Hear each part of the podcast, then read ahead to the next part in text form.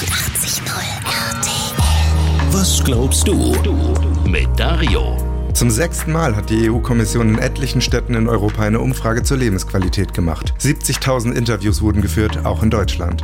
Bei der Frage nach der allgemeinen Zufriedenheit mit dem Leben in ihrer Stadt waren die Ergebnisse überraschend. Vorne liegen weder beliebte Urlaubsziele wie Rom oder Wien, noch die deutschen Metropolen Hamburg, München und Berlin. Die Spitzenreiter sind Zürich, Kopenhagen und Groningen. Und dann kommen fast direkt zwei ostdeutsche Städte in den Top 10. Leipzig auf der 5 und Rostock auf der 8.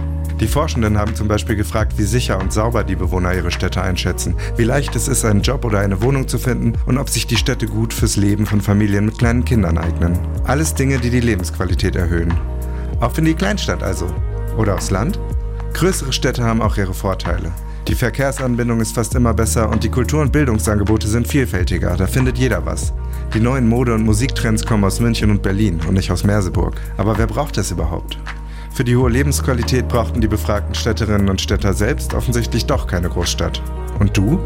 Wie zufrieden bist du mit dem Ort, in dem du lebst? Und was sind die Dinge, die beeinflussen, wie zufrieden du bist?